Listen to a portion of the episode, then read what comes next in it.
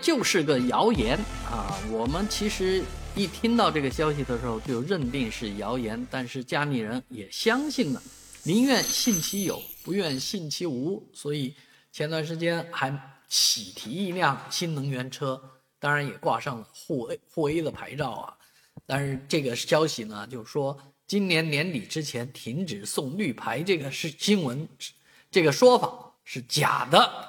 现在有关方面已经明确了。呃，起码在十二月三十一号之前，啊，十二月三十一号之后的一段短时间内，应该不会发生的。但是现在大家也都发现，街上的这个绿牌车非常的多，然后交通事故啊，交通的拥塞啊，仍然没有减少，啊，仍然是那样的拥堵。所以要让上海的这个出行更加的方便顺畅，可能还得需要新的政策。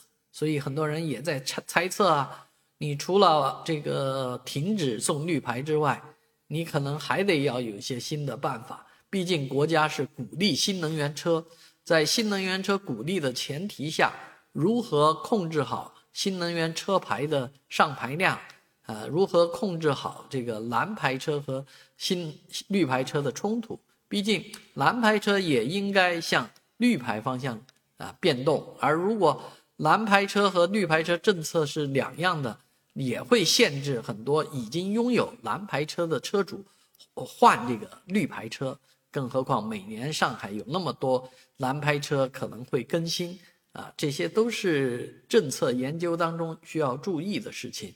而上海的交通畅通呢，不仅仅需要在车牌上动脑筋，更多还是要在停车资源、在这个道路资源方面。进行深度的啊重度的开发。